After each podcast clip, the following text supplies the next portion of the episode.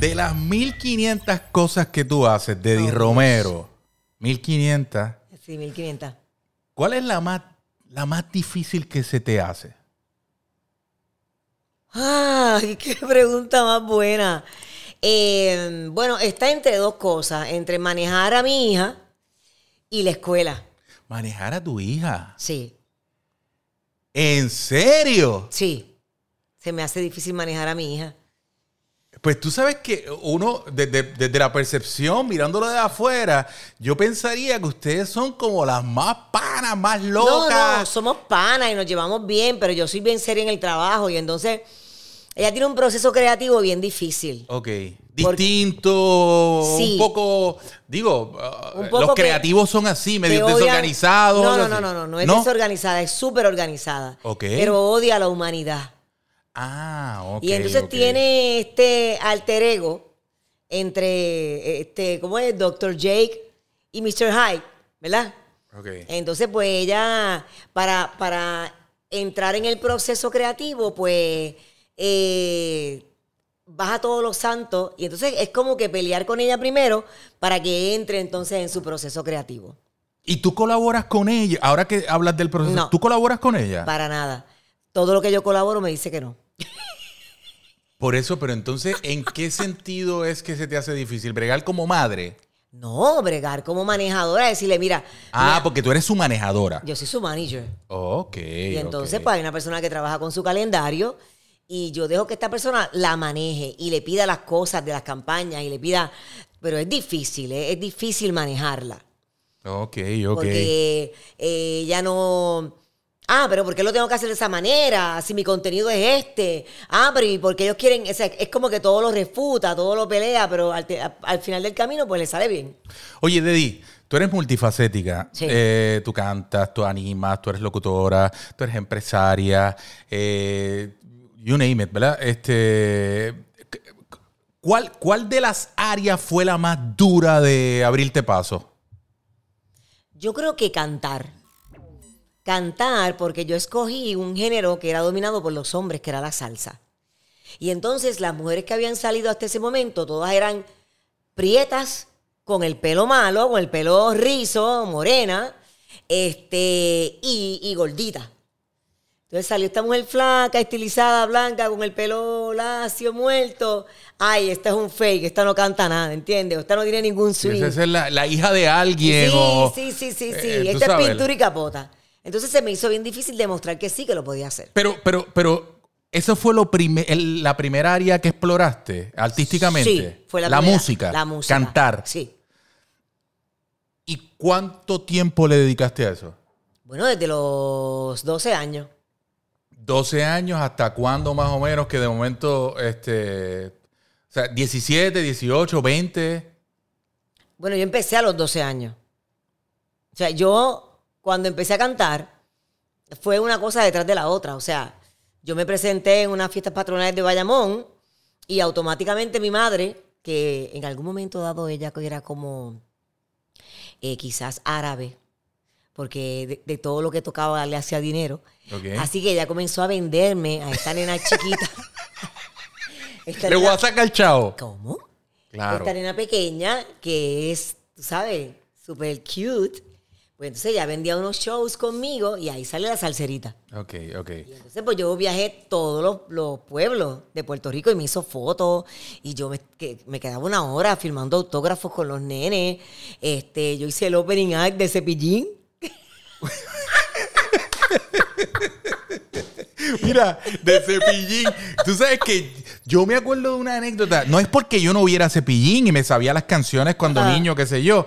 Pero yo jamás me olvido de esta anécdota que me hizo Red Shadow. Que lo vio fumando. Que lo vio fumando en la parte de atrás de la cancha de Aguadilla. Pero ese era un hombre normal, común y Claro, corriente. pero que te quiero decir que como niño la imagen era como que, pero ¿qué hace cepillín fumando? Es como ver a Remy, ¿tú entiendes? Dándose un Dándose palo. palo, sí, pero vestido sí. de Remy, De Remy, ¿entiendes? Es lo mismo. es verdad, es verdad.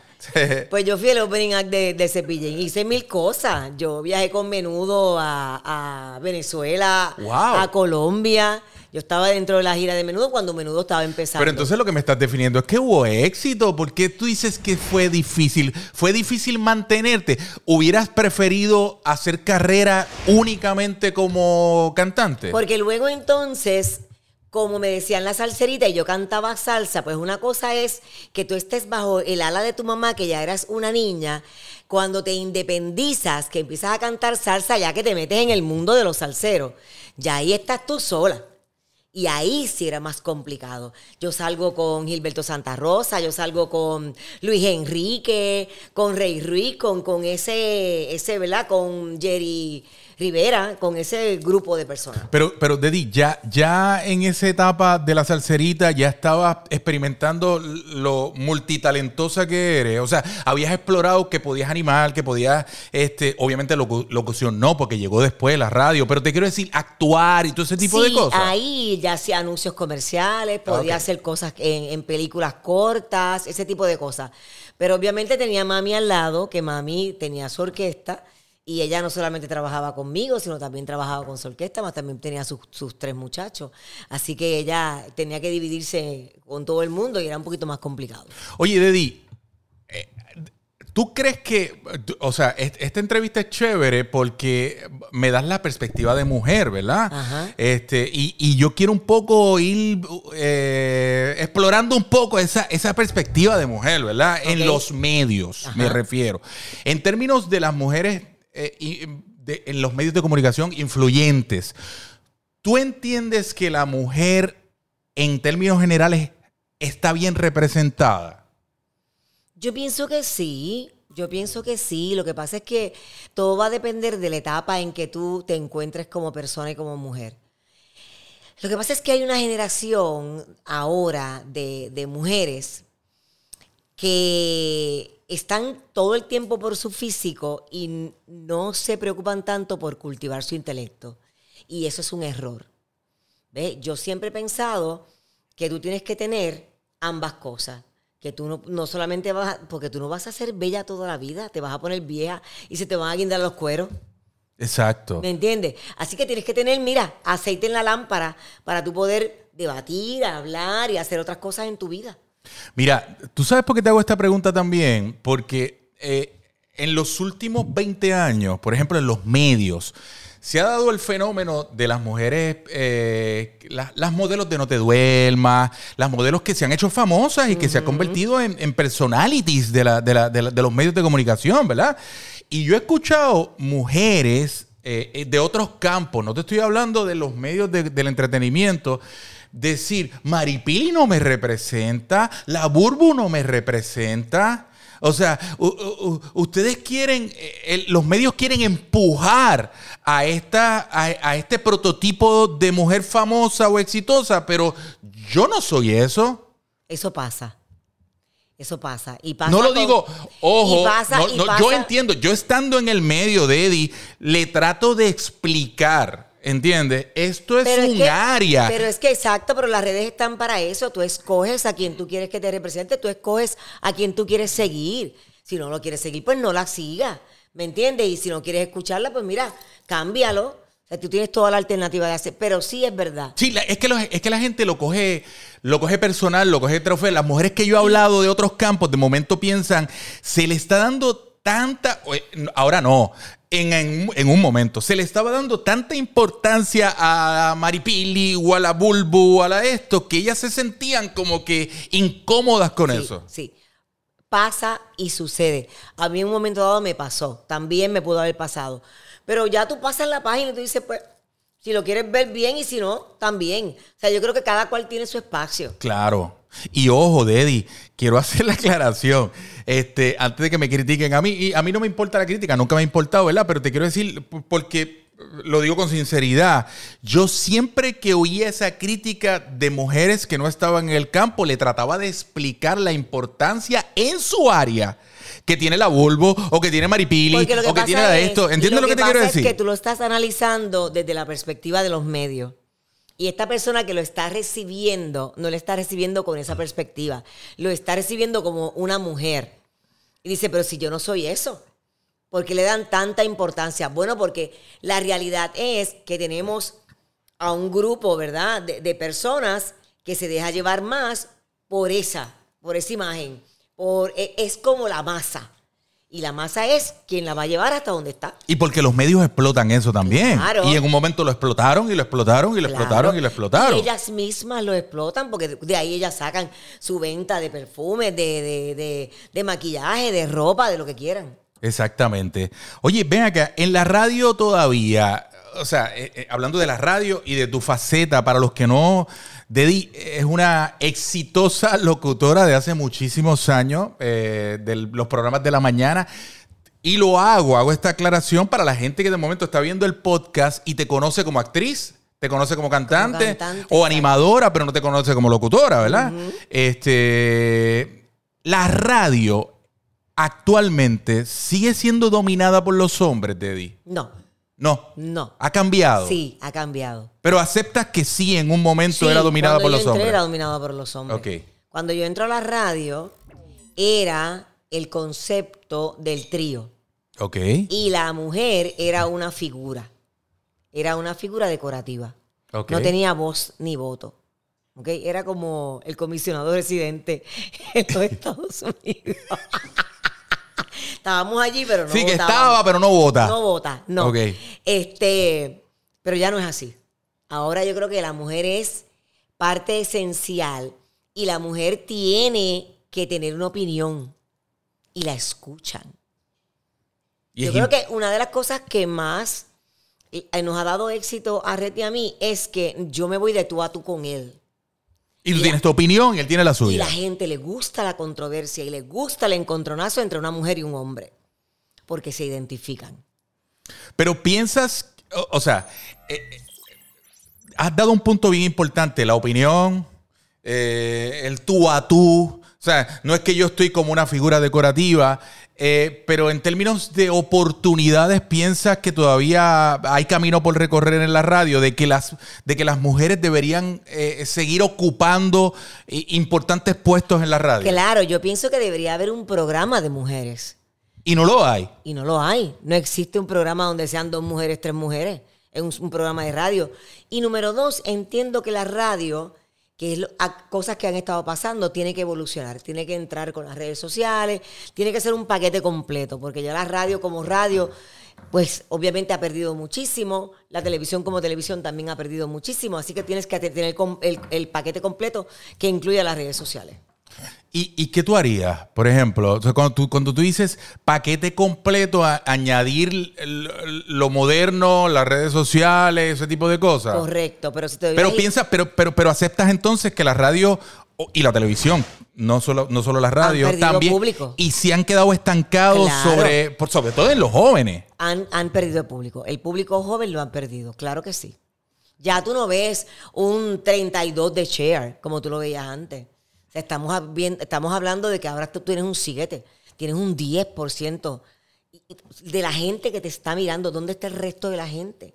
¿Qué están viendo? Redes sociales. Ok. Esto, YouTube. Tu camino en la radio, este Dedi, que, que, que, que te, que te abriste camino a- a- un poco a la fuerza en cierta forma, ¿verdad? Porque primero tú venías de invitar, fuiste muchas veces invitada de Era la programa. señorita vacaciones. ¿Verdad que sí? Sí. De, de muchas emisoras. Y de momento, De Z93, de Salsoul, de todas las emisoras. Yo fui de, de Fidelity. Yo era mi señorita vacaciones. Y un día dije, no. hacía las vacaciones de toda de la... todo el mundo. De Luisa de ¿Durante los cuántos Ríos. años? Como por dos años, tres años. De Luisa de los Ríos, de Lili García, de todo el mundo. Y un día dije, no voy a hacer más vacaciones. Se acabaron las vacaciones. El día que me quieran, que me llamen por una emisora de radio.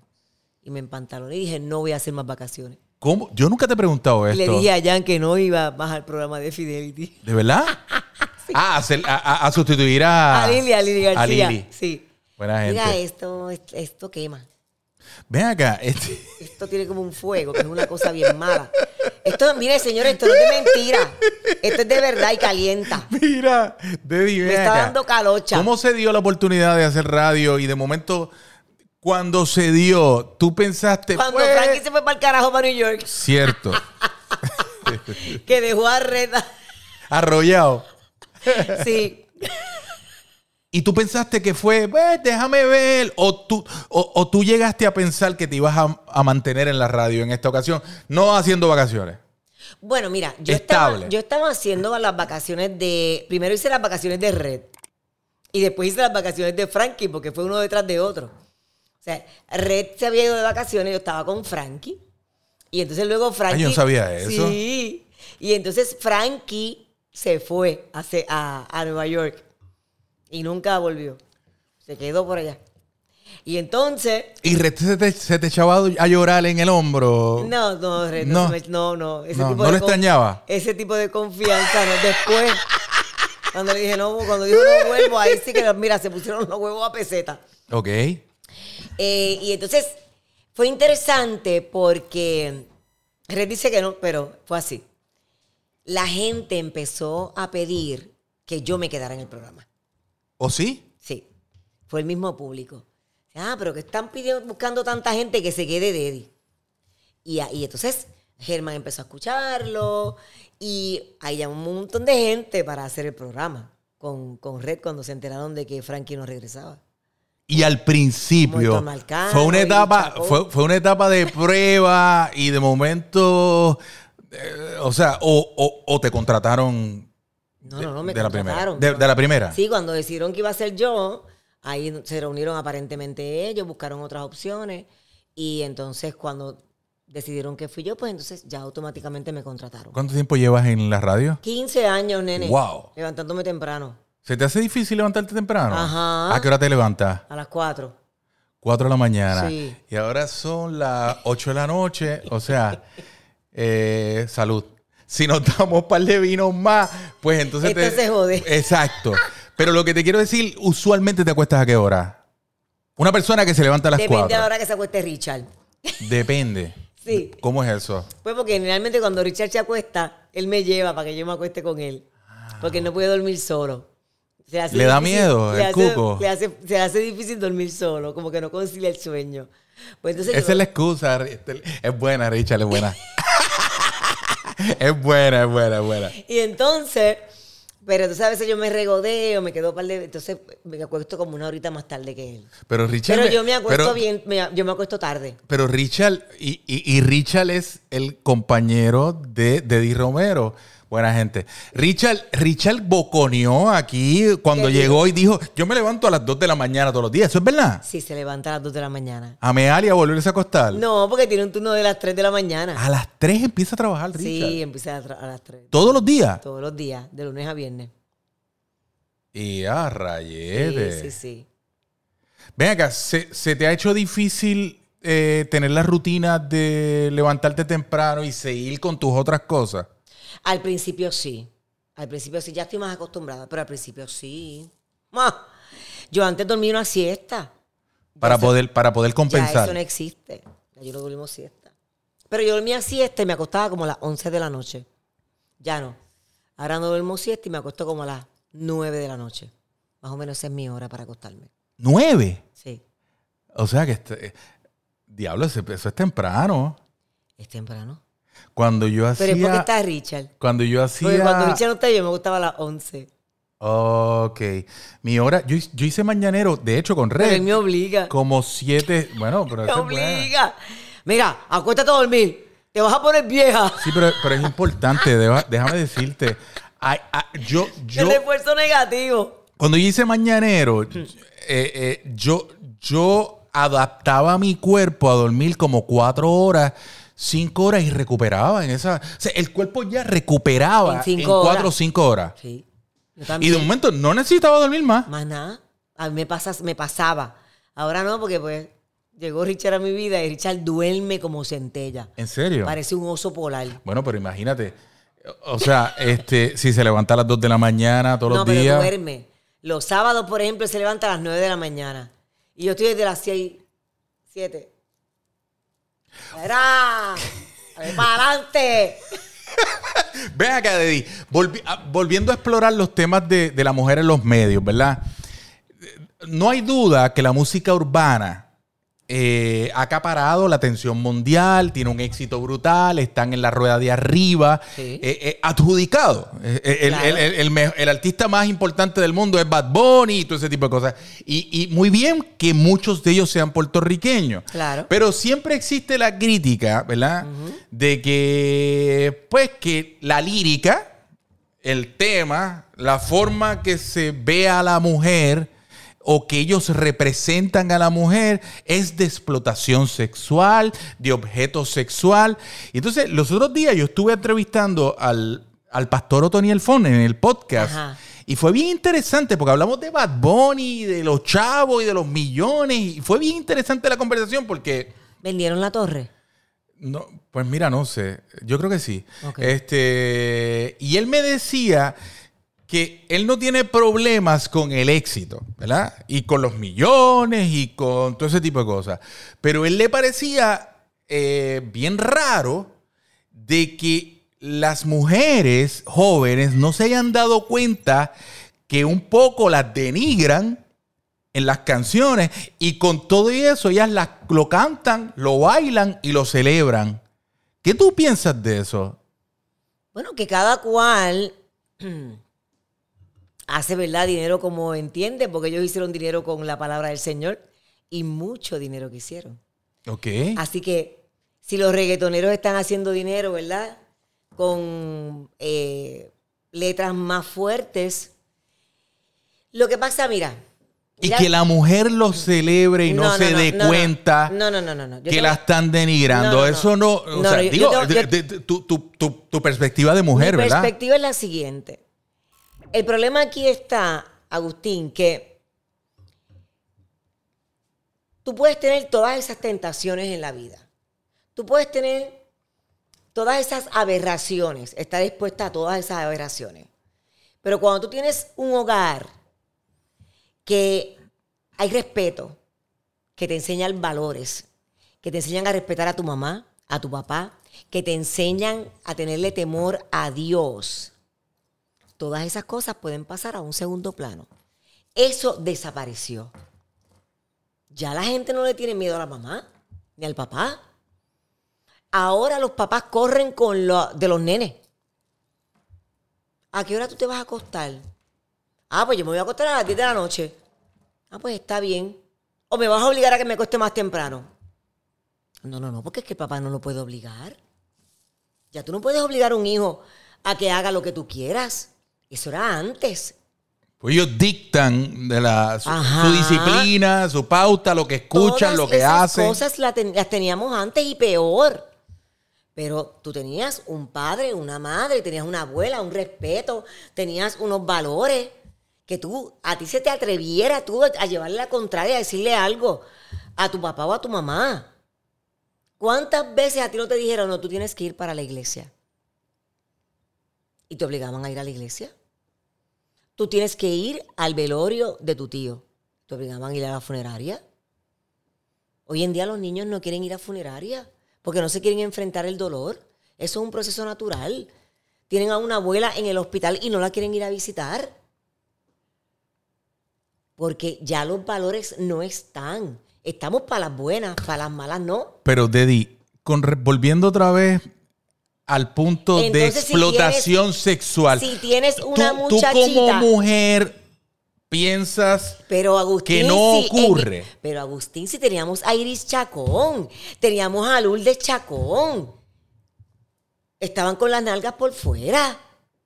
Todas queríamos ser ellas. Ok. Ah, que se te ocurra a ti ponerte un traje de baño como ella. O sea, Porque había un respeto. ok, ok, ok. Entonces, obviamente, dentro del pasar de los años, al cambiar la cultura, Claro. el, el respeto y la cosa, pues se revelaron. ¿Tú, piensas que hay, hay una. Ya no hay temor, ya no hay temor, no hay temor al padre, no hay temor a la madre, no hay temor a Dios. No hay temor. Eso no existe. Oye, antes a ti te ponían en la, en la escuela y ¿qué te decían? Como te portes mal en la escuela y el, el maestro me dio una, una queja tuya, ¿sabes qué vas a llevar? Hoy en día, el maestro va y da una queja tuya y el papá dice, ¿por qué está usted peleando con mi hijo si mi hijo es espectacular y es buenísimo? ¿Usted no sabe dar la clase? Tu hija, por ejemplo, y esto es, eh, o sea, eh, para, para, para hilarlo con el tema, Ajá. eh, tiene no otro gusto. se atreve. No, ¿qué? No, se no, no, porque yo la crié a la antigua. Ella no se atreve. Mi hija. ¿En serio, Dedi? no se atreve. Yo, ella, ella me puede, mira, pu- como digo yo, ella puede pujar un Y poquito. tienen, y tienen discusiones sobre sus gustos, sobre lo que le gusta, sobre lo que dice, Claro. Cuando ella. sobre el reggaetón, sobre el perreo, sobre todo ese tipo de cosas. Claro que sí. Claro que sí. ¿Y, y qué resulta de esa, de esa discusión? que, que eso, ella lo sabe, ella está clara. Ella está clara y ella lo sabe. Ella, ¿cuándo tú has visto una foto de mi hija en bikini o en traje de baño? No. No la vas a ver. Pero te, voy a poner en, camisa de once varas como Yo me la dice- he tomado. Por eso. Ajá. Pero, pero, pero, pero entonces estás criticando a, a- criticando a las mujeres que lo hacen. No, no las estoy criticando. Pero lo que pasa es que tú tienes que ser ya mujer para hacerlo. Y tienes que estar definida. Ella es una muchachita. Y yo no dejaría una muchachita que estu- estuviera exhibiéndose el cuerpo. ¿Por qué? ¿Qué tú estás haciendo en ese momento? ¿Tú la estás vendiendo?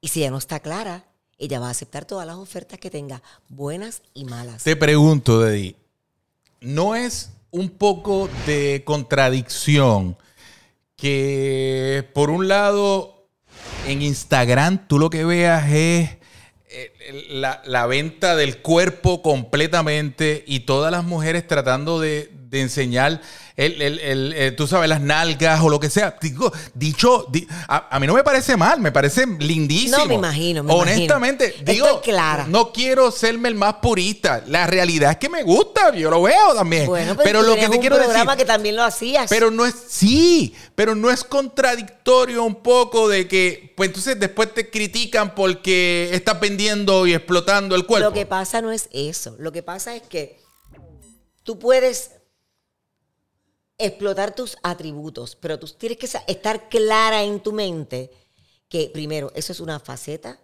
eso es en un momento y lo que tú estás haciendo y por qué lo estás haciendo.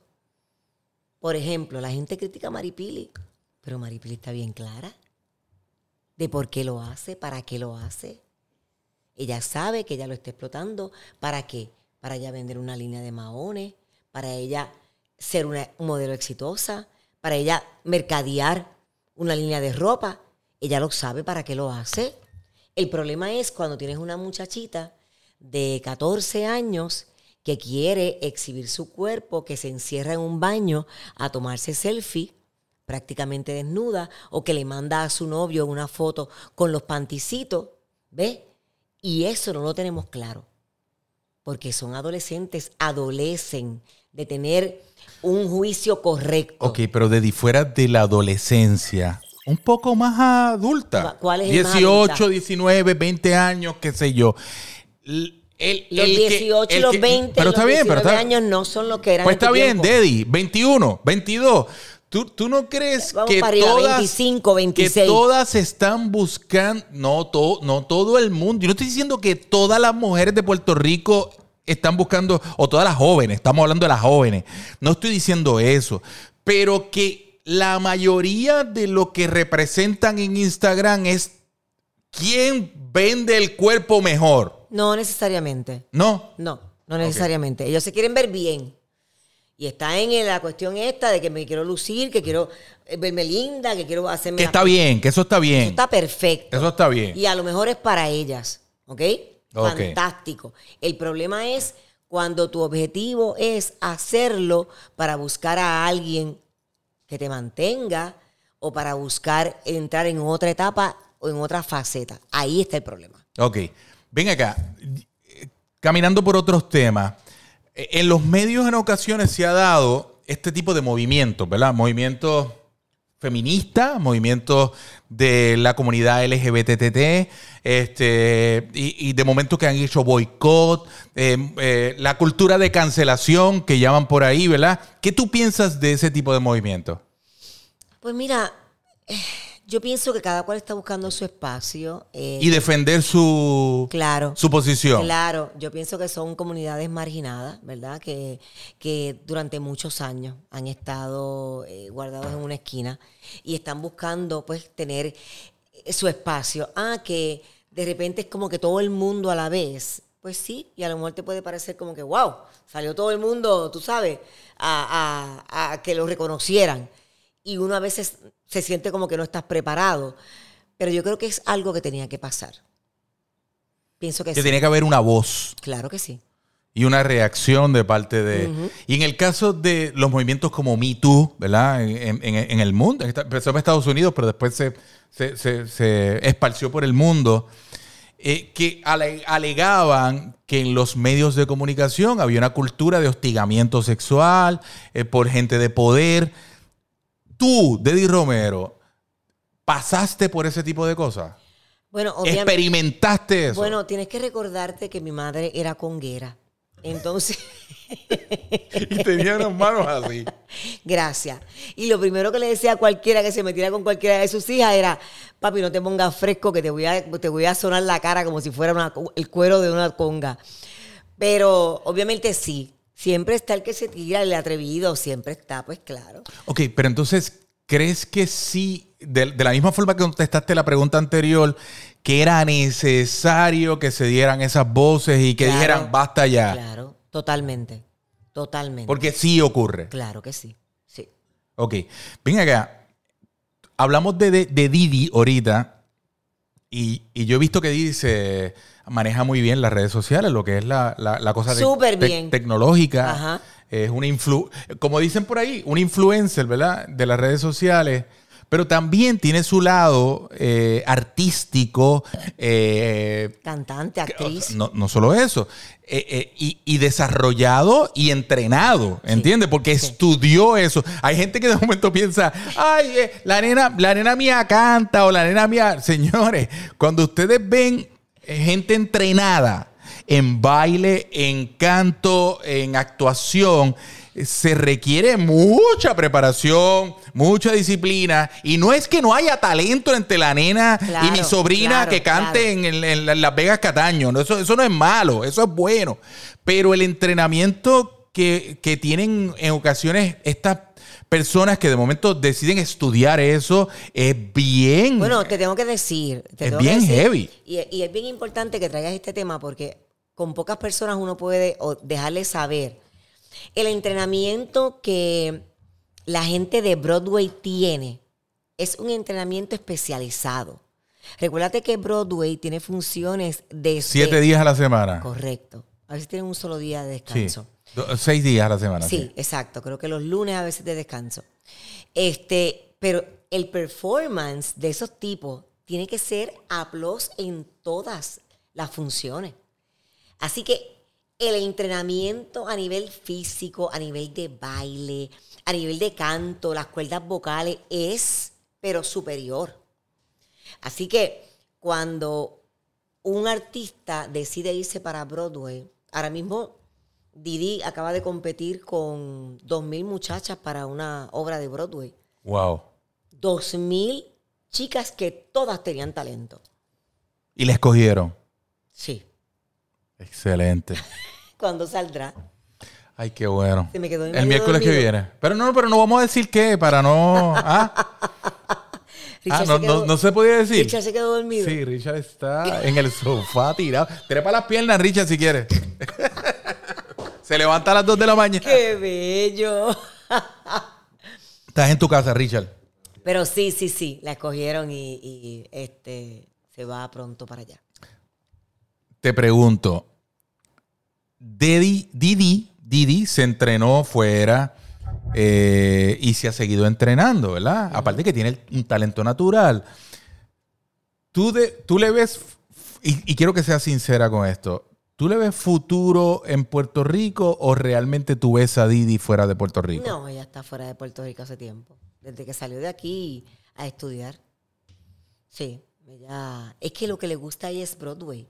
Ah, ok. Y eso lo, lo va a ver. Ese es su camino, ese, ese es su... Películas, series. Ella audicionó para Selena.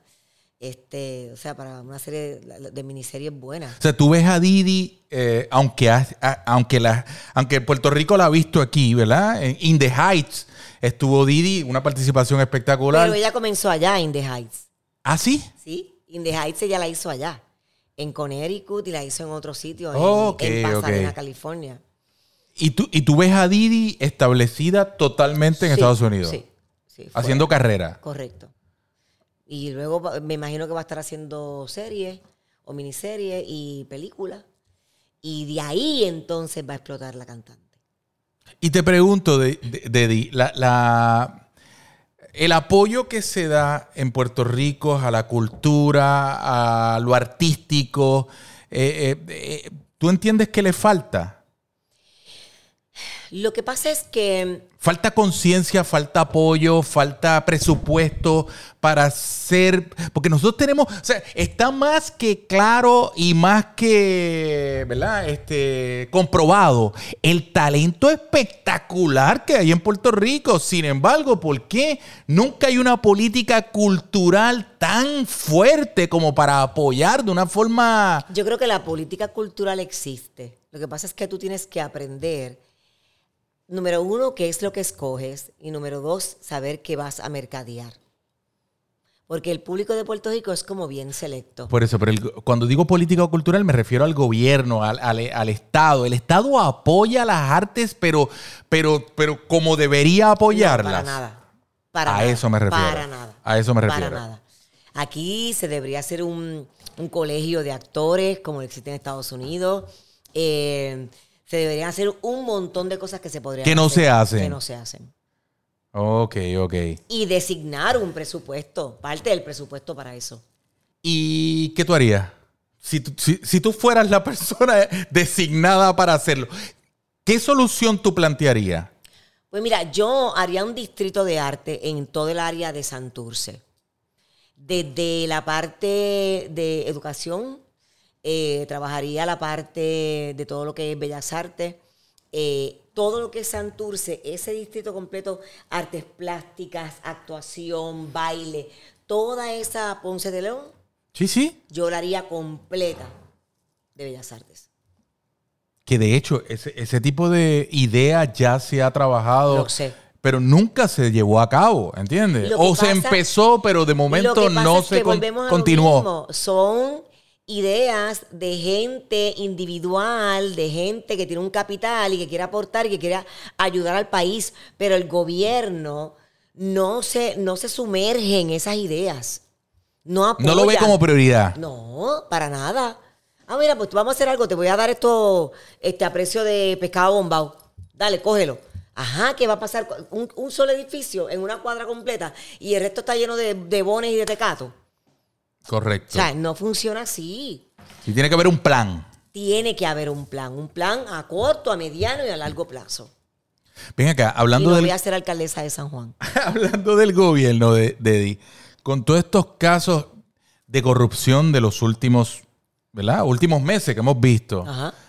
Eh, ¿Tú piensas que Puerto Rico tiene un problema de corrupción eh, gigantesco, preocupante? Bueno. ¿O tú crees que eso siempre ha ocurrido y que en todas partes ocurre? No, no estoy diciendo con esto que lo vamos a tolerar, pero no es tan grave como, como quisiéramos ver. Yo creo que Puerto Rico tiene una cultura de corrupción. Ok. Yo creo que todos los puertorriqueños en nuestro insight tenemos un corrupto. Por Wow. ejemplo, Wow. Por En, se- en serio, Deddy. Sí, por ejemplo. En serio. por ejemplo, Ok. cuando te ofrecen una película piratia.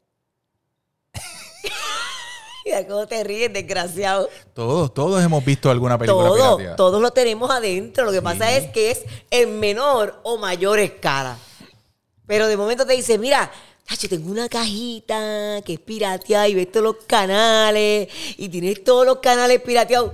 Hacho, ¿cuánto me cuesta, mano? Vamos a instalarla. Ya está. Es por esa razón que la gente no se indigna, Deddy, porque en- en- La gente dentro, de, dentro de cada uno de nosotros hay, una- hay un ADN de, Yo te voy a de hacer cierta una sola pregunta. Cuando tú estabas en la escuela, ¿te copiaste? Sí, Ok. Cuando tú estabas en la escuela, en algún momento dado, ¿firmaste unas notas por tu papá o tu mamá? Sí. Eres un corrupto. sí, sí, sí, sí, sí, sí. Lo eres. Sí, sí, Todos tenemos un corrupto adentro. Sí, sí. Y traté de comprar exámenes, pero no, no me los vendieron. Sí, sí, sí, sí. No es que lo hice todo el tiempo. No estoy diciendo que me... Pero estaba ahí. no, pero que... Es una alguien- semilla, una semilla. Correcto, que alguien te plantea que tiene Claro. esa Y va posibilidad. Yo digo, pues, y la considero. Exacto. ¿Y quién te lo plantea? ¿Un amigo, un vecino, un ¿Pero familiar? qué es? Falta de valores. Es culpa que de estamos- los taínos. Es que, ya- es que esto se jodió y ya se jodió. O sea, ya nosotros no, no tenemos arreglo. Yo creo que re- realmente cuando llegaron aquí los españoles, ellos Nos corrompieron. No, ellos llegaron aquí y los indios taínos le dijeron, no te lleves el oro, te damos las mujeres. Negociaron. ah, pero la pica. Después A que mí no me me, parece. A mí las cabras y las gallinas me las dejas ahí. Llévate estas mujeres que están aquí, olvídate de Sí, eso. sí, sí, sí. Y que echaban. Exacto. O sí, sea, sí, me tiran, mira, hasta aquí me hasta tienen. aquí. Y los nenes también te los lleva. Mira, pero, pero, pero, entonces, un poco. Nosotros vivimos sumergidos. No, no, no, Yo pero pienso- está. yo- eh, eh, eh, oye, entre en broma y en Sí, serio, yo estoy sí. de acuerdo contigo, Sí, yo pienso Eddie. que sí, todos tenemos un corrupto. Ah, que hemos dejado que el corrupto se apodere de ti. Pues son otros 20 Y- pesos. y de que- Que escale. Y de que hay un corrupto que roba más que el otro. claro, Ah, ah, porque ah, está en la posición de hacerlo. Sí, alguien que puede ser unas empanadillas que de momento están en la nevera de- de- del resto. Ajá. Pero hay otros que se roban millones, ¿entiendes? Claro, claro. Pero yo creo que sí, que todos tenemos a alguien. Entonces nos indignamos, ah, que el gobierno. Pues si el gobierno es un espejo de lo que es el pueblo. Pero entonces, por eso es que se dan las situaciones, por ejemplo, de Cataño. Ajá. Que de momento había supuesto, digo, yo no estoy, yo no vivo en Cataño, yo no sé lo que pasa en Cataño, pero sobre lo que he leído, gracias al exalcalde de Cataño que me prestó la bahía para hacer la última graduación ¿En serio? de National Talent Academy. ¿en serio? Sí, en serio. La- el vicealcalde. No, no, el alcalde. El alcalde, el cano. Pero, ok, pero entonces, el vicealcalde se, eh, lo acaban de descalificar porque dicen que él firmaba los contratos, que él estaba al tanto, que de momento tenía acceso a información importante de, ¿Y de lo que estaba pasando. Y tú le creíste. No, no, no, no, no. Solamente estoy diciendo, o sea, Lo descalificaron simple y llanamente porque está casado con otro hombre. ¿tú- ¿de verdad tú crees? Sí, Yo creo que... esa es la razón. Esa es la razón. ¿En serio, Eddie? Esa es la razón. No creo. ¿Tú crees que, eh, o sea, que el PNP es homofóbico? ¿Es lo que tú estás diciendo? Ajá, pero no había un senador o un representante que era también gay, que no lo dejaron tampoco participar en la legislatura. Es verdad, es verdad. Pero según los supuestos argumentos que plantean, es que firmó unos contratos que de alguna forma no se debían haber firmado porque se veía claramente que había como que esto no, esto no, tú sabes, esto no tiene sentido. Entonces, la pregunta es, a lo que voy, Ajá. de momento yo veo 500 personas en- en- fuera de la alcaldía, ¡ah! Te quiero. Es porque en cierta forma también está el germen de la corrupción ahí. No, para No, nada. vete, ah, ven acá. no, lo que pasa es que se- Ahora vas a arreglar. lo que pasa es que se dieron cuenta que lo estaban sacando por otra razón. ¿Así? Claro, porque lo conocían. Pero tú, Eran sus compañeros de trabajo. pero tú crees que las personas, y, y- y esta es la última pregunta que te hago sobre Cataño, ¿verdad? Pero que, que, que se extiende en cualquier asunto que, que ocurra parecido, ¿verdad? Que eh, en Guaynabo también. Que las personas que estaban al lado del alcalde corrupto o las personas de confianza o la persona de confianza tenían poco que saber lo que estaba pasando. A veces sí, a veces no. No siempre. No siempre. No siempre. No siempre tú conoces todo lo que está pasando dentro de la olla. Bueno, ok, ok, tienes razón, tienes razón. O sea, no podemos pensar que toda la gente que trabaja en las alcaldías o toda la gente que trabaja en, la- en el Capitolio o toda la gente que trabaja en el en el gobierno, son... gobierno, no, no. no, no, no, no, no. Yo, yo sé que no, yo, yo no pienso eso tampoco.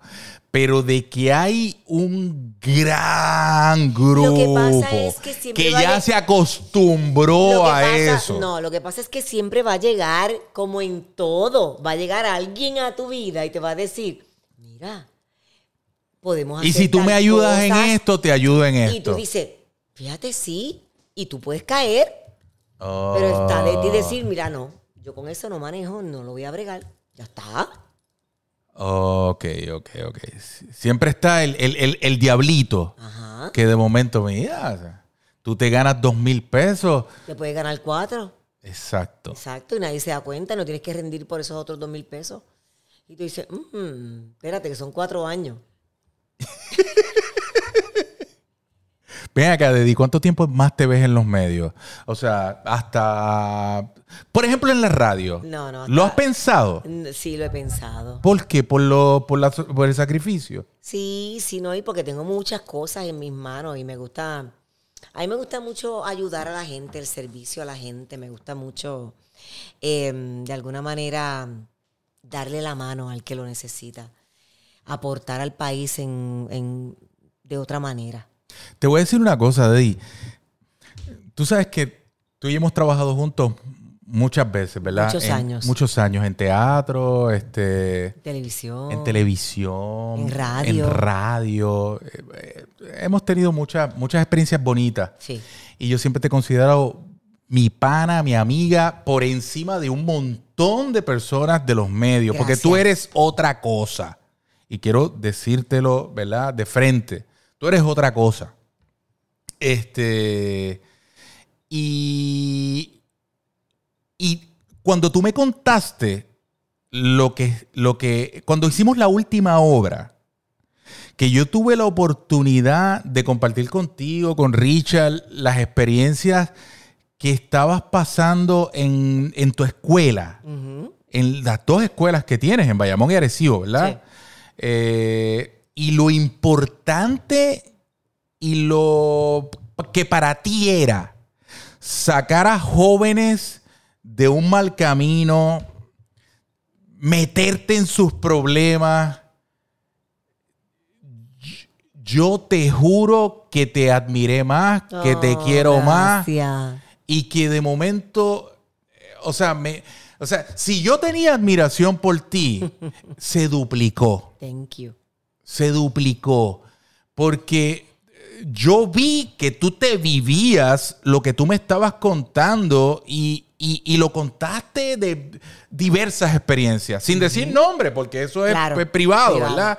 Tengo este muchacho de 15 años, tengo este otro muchacho que pasó esto, que pasó lo otro, y como tú te vivías, todos nos quedamos fascinados con las anécdotas. Pero más fascinados nos quedamos con que haya personas que estén trabajando con ellos y que se estén ocupando de eso. Porque ese es el ¿Tú problema sabes? que hay. Sí, ¿sabes lo que pasa? Mira, llega, llegó un momento dado en la vida de mía que me pusieron esa oportunidad.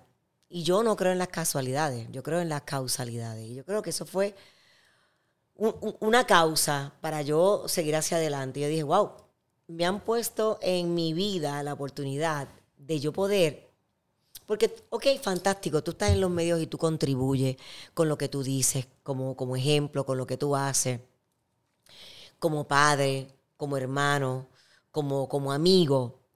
Pero cuando tú impactas la vida directamente de un, una persona que se está comenzando a formar y que no ha tenido la oportunidad, porque vienen de cinturones económicos de pobreza, de, de- de- de áreas bien marginadas. Y de familias disfuncionales. Totalmente, de papás que a lo mejor están convictos o que son adictos. Que, por ejemplo, oye, yo he tenido niños que nunca habían ido a Bellas Artes. O sea, y entonces tú dices, Dios mío, para mí Bellas Artes yo voy a cada rato. ¿Me entiendes? Que no habían venido a San Juan. Wow. O sea, tú dices, eso existe todavía en nuestro país. Y tú darle esa oportunidad de abrirle ese mundo de opciones a esos adolescentes que no lo habían tenido nunca en su vida. Y tú decirle, este mundo puede ser tuyo en la medida en que tú te propongas querer lograrlo. Porque no es que tú digas, ah, pues mira, a lo mejor el muchacho eh, viene de una familia disfuncional y pobre, y, y, pero tiene ganas. O tiene, a, no, que no tienen a nadie. Están solos. Y que Dios me haya dado la oportunidad de nosotros poder, a través de un grupo de trabajo, mostrárselo, ayudarlos, dejarles saber, mira, tú no eres bruto nada. Eso es embuste. Tú te colgaste dos veces, pero es porque no te supieron llevar. ¿Me entiendes? Tú no eres. Los nenes de nosotros se gradúan con 3.80, con 3.50, con 4 puntos. Son niños brillantes, pero esa, esa genialidad está desviada totalmente porque no han tenido la oportunidad. Y es lo que tú estabas hablando un poquito ahorita, es porque el gobierno no se ha encargado de buscarle las herramientas para poderlos llevar. Mira, los otros días estaba viendo un programa que un psicólogo dice que puede identificar, o por lo menos que a través de los estudios ha identificado, que un criminal o un potencial criminal tiene unas deficiencias vitamínicas a nivel cerebrales que con anterioridad tú las puedes identificar. Litio. Sí, yo, yo, yo, yo lo, vi, yo lo vi, yo lo vi, yo lo vi. Súper interesante. Súper interesante. O sea, ¿Cómo es posible que tú tengas un estudio que tú puedas determinar un Y que el gobierno no le haga, no le haga caso. Hello. No le haga caso. O sea, tú tienes un niño que es oposicional desafiante, un niño que ya tú lo has medicado y que va encrechendo y que le has dado terapia física y le has dado terapia psicológica, terapia del habla. Tú me das a mí que tú le vas a hacer un estudio para ver si a lo mejor tiene un desbalance químico en su cerebro muchos de los niños que lamentablemente pertenecen a la educación, al área de educación especial, se dejan de medicar y lamentablemente ¿en qué entran? En las pepas y en la marihuana. Porque necesitan, necesitan equilibrar su cerebro. Pues mira, a lo mejor lo que tienen es un desbalance químico. Vamos a darle eso que le falta para que no lleguen a la calle. Pero esas cosas no pasan, Agustín y tenemos la gente brillante, tenemos las herramientas. ¿Por qué? Y esas cosas a mí me preocupan. ¿Podrías decir entonces que Puerto Rico en general no está en manos de las personas que debería estar? Totalmente en términos de líderes, en términos de gente pensante, en términos de gente que pueda ejecutar, en términos de gente que pueda establecer acciones. Y si a lo mejor llegó alguien con el deseo de hacerlo en el camino, porque pues tiene los subalternos, se pierde el mensaje. Lo esquinean porque las prioridades, porque las prioridades no son esas. Gracias. Porque se deben a un partido, ¿ves? a un ideal. Y pues el pueblo pasó a una cuarta posición. Dedi, ¿te ves en, en, lo productivo que pueda ser tu carrera profesional, verdad? Dedicándole gran parte del tiempo a eso que tú me acabas de decir. Yo quisiera, yo quisiera hacerlo, me gustaría mucho hacerlo. Em, me gustaría poder trabajar con ellos desde pequeños, desde más pequeños. ¿ves? Desde tercero, cuarto grado, que es cuando tú estás formando, tú sabes, ese muchacho, eh, y poderlo llevar de la mano. Y poder también llevar a los padres, porque tenemos un problema grandísimo con los padres hoy en día, que no se quieren hacer responsables de sus hijos. Voy a terminar con esta pregunta. ¿Qué pregunta no te hice que te hubiera gustado que te hiciera? Ay, no sé. Estoy pensando. Esa fue la última pregunta que escribí. ¿En serio? Porque se me ocurrió preguntarle a las personas, te dejé de preguntar algo. No porque tuviera inseguridad, sino porque me pareció curioso. Pues mira, quizás yo te hubiese hecho la pregunta siendo yo Agustín, ¿verdad? Ajá. ¿Cómo tú me ves a mí? ¿Tú, tú me estás preguntando eso a mí?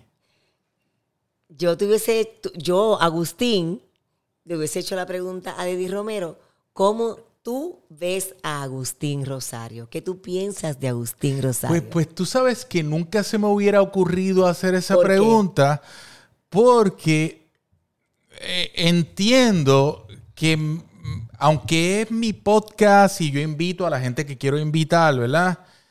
Como que quiero darle, qui- quiero darle ese protagonismo a las personas, a- a- a- a qué es lo que tiene que decir la persona que yo invito, no lo que yo necesariamente pienso. Lo que pasa es que la mayoría de las personas que van a aceptar tu invitación a tu podcast es porque te estiman y te aprecian. Y porque de alguna manera, pues, tienen una empatía contigo. Alguien que tú no le importas no va a venir aquí. Es cierto, A me, han- contestarte me han las preguntas. me han recha- me han pichado un par de veces. Digo, o me han dicho, sí, va- vamos, vamos, vamos, pero nunca llegan. y no llegan. Ajá. Este, pero, pero tampoco a mí me, recuérdate, este, ¿cómo se llama? Cuando uno ha vivido muchos infiernos, cualquier demonio no te desenfoca, ¿entiendes? Y no digo que ha sido difícil, sino que uno ha vivido muchas cosas en este proceso, ¿verdad? Pero voy a terminar entonces haciéndote esa pregunta. Veo miedo en sus ojos. No, no, no tengo. Yo, yo te conozco. Mira, yo pienso que Agustín Rosario es una persona con una genialidad bien grande, que tiene muchas facetas y que dentro de sus muchas facetas tiene muchas ideas buenas, eh, espectaculares todas. Y que pienso que no has tenido, has tenido muchas oportunidades en la vida pero que te faltan muchas más oportunidades de vivir, de lograr y de hacer. Y que no te puedes rendir. Porque el país necesita de gente como tú. Que tengan el intelecto, la creatividad, la sabiduría para poder sacar los medios y las bellas artes hacia adelante. Tú escribes, tú actúas, tú eres una persona de, los diferentes medios de radio, de televisión. Tú eres director. Tú tienes muchas facetas. Buenísimas. Y yo creo que quizás porque te conozco y porque he vivido muchas cosas contigo, pienso que no te debes detener y que debes seguir. Y buscar tu norte. Wow. Honestamente, te juro que no esperaba, no quería terminarlo así por no, por, por- por cederte a ti el protagonismo, pero te agradezco las palabras, de verdad te agradezco. Sé que son sinceras, sé que son, aunque no quisiera demostrarlo, me conmueven. Este. Y eh, cuando, cuando tú estás frente, enfrente de amigos, los amigos saben leer muchas, muchas cosas. Y tú sabes leerme. Pero te aseguro, si te pasó por tu cabeza, que no me he rendido. Muy bien. Me alegra mucho escuchar eso. Eso es lo que quería escuchar. Y que vienen muchas otras cosas. Muy bien. Pues cuente conmigo siempre. Gracias. Te amo. Tú sabes que Yo te amo. Te amo.